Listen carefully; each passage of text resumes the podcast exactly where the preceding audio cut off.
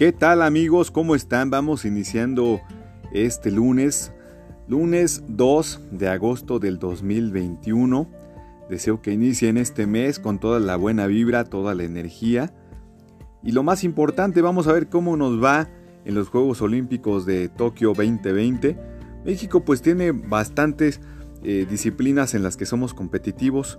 Esperemos que también la selección mexicana nos dé una gran sorpresa y lo más importante también que eh, para este mes que inicia empezamos a ver también partidos de clasificación para el Mundial del próximo año.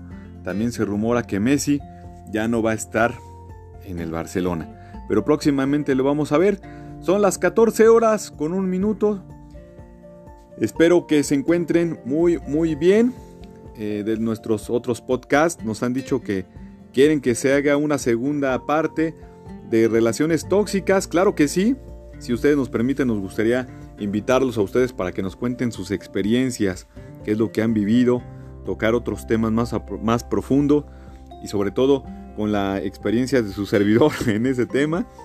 Y bueno, pues también nos gustaría saber qué es lo que piensas, saber cómo lo viviste, cómo saliste y lo más importante, que compartas con todos nosotros cómo fue ese momento.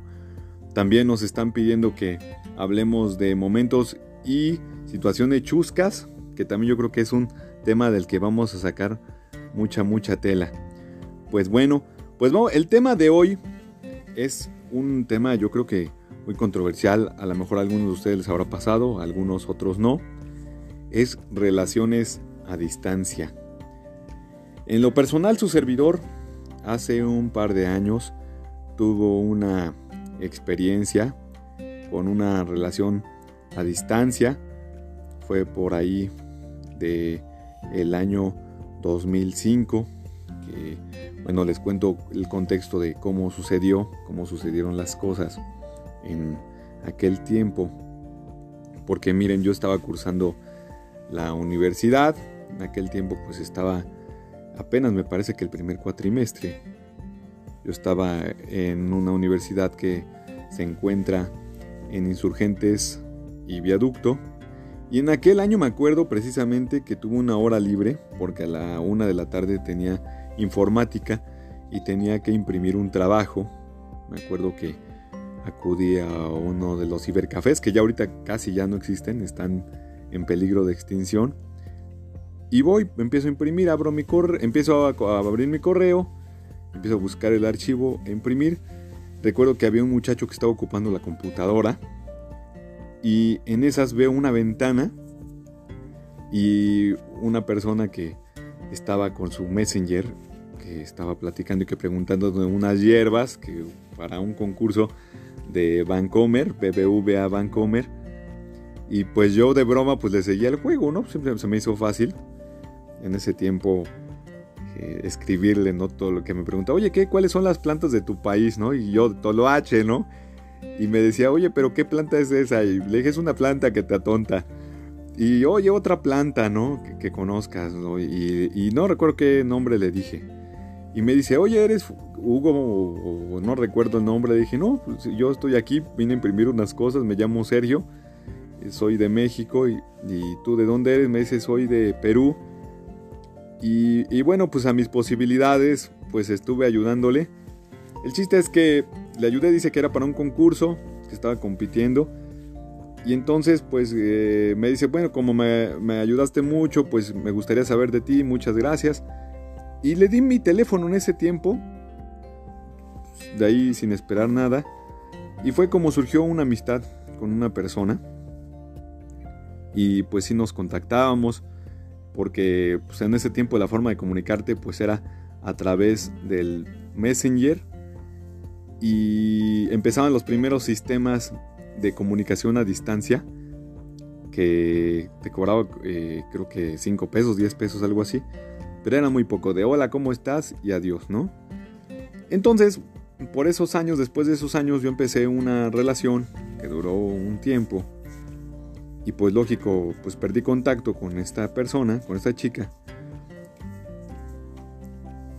Pero, pues, este, me dice ella, después de mucho tiempo que nos contactamos, yo ya había terminado la relación, me dice, eh, ¿qué crees? Voy a ir a, a tu país y pues me gustaría verte. Le dije, pero ¿por qué te alejaste? Me comenta que se alejó porque se enteró que tuvo una relación, no quería generar problemas y que pues ella eh, lo que quería pues era este, respetar, ¿no? Que bueno, pues no había ningún problema, ¿no? Siempre las amistades deben prevalecer ante todo. Entonces les comento que viene a México a visitarme.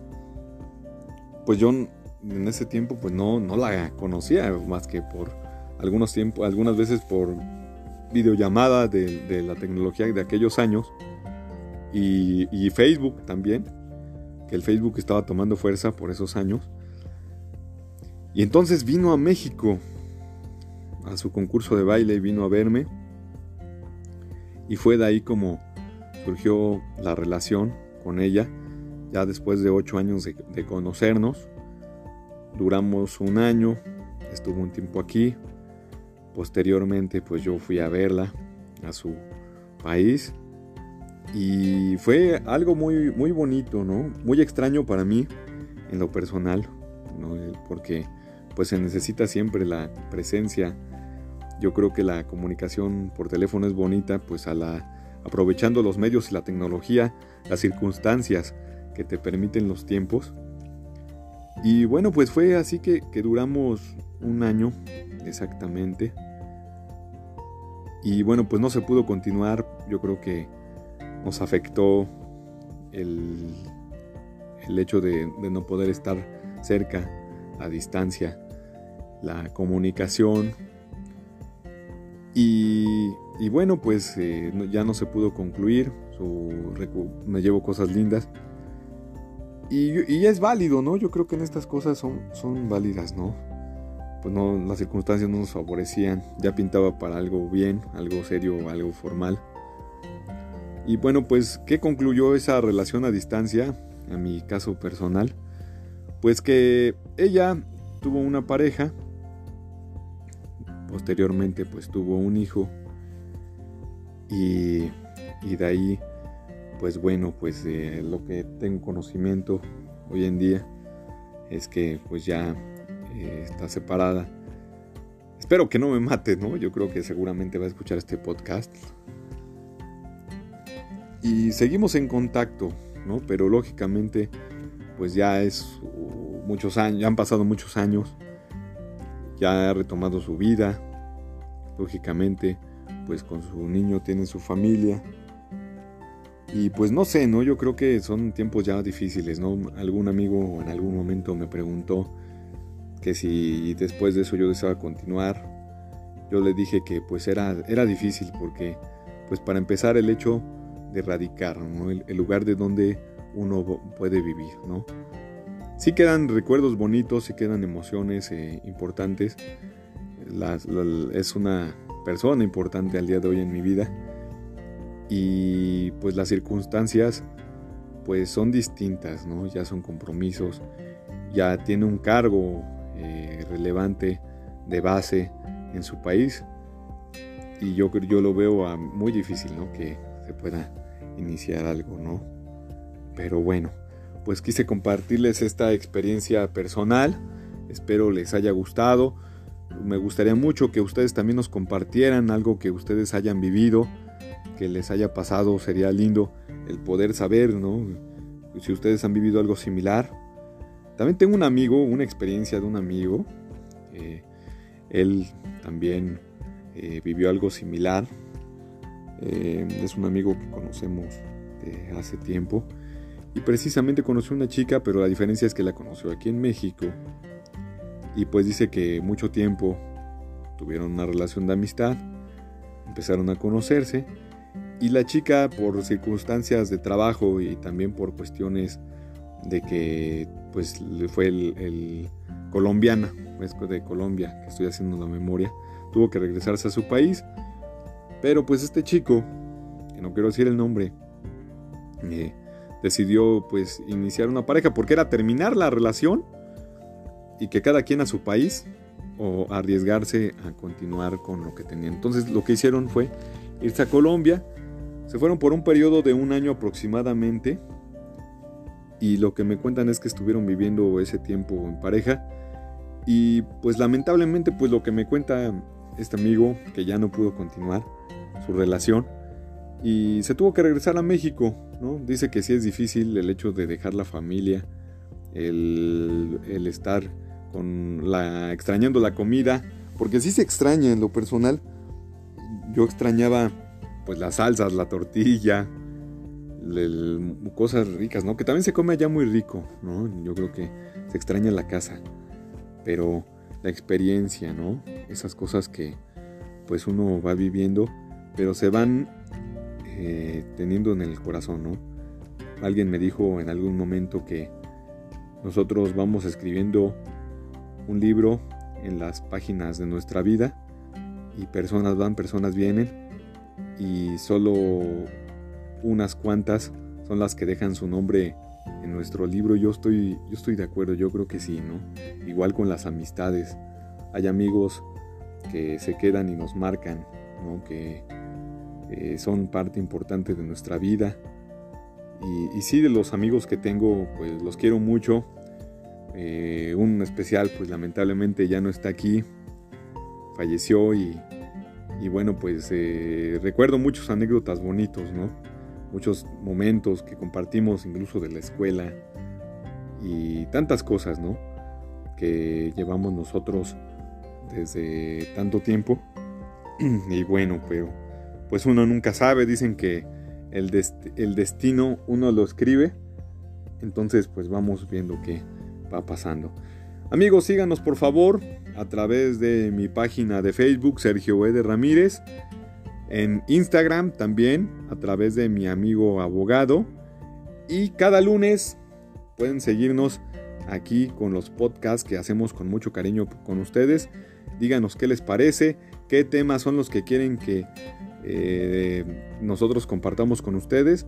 Y también si desean eh, colaborar, sería muy padre hablar de algunos temas que a ustedes les gusten polémicos de terror, relaciones tóxicas que nos pedían hacer un segundo programa, de cosas y momentos chuscos, de exnovios, exnovias, de divorcios. También decían que habláramos de temas jurídicos, ¿no? Que qué hacer cuando te divorcias, que si es difícil, más allá de lo jurídico, las cuestiones que uno vive, porque también el divorcio yo no lo he vivido en, lo personal, pero también es un luto, es un momento muy difícil porque es una situación de un rompimiento, una muerte de una relación. Me imagino que cuando tienes hijos es más difícil.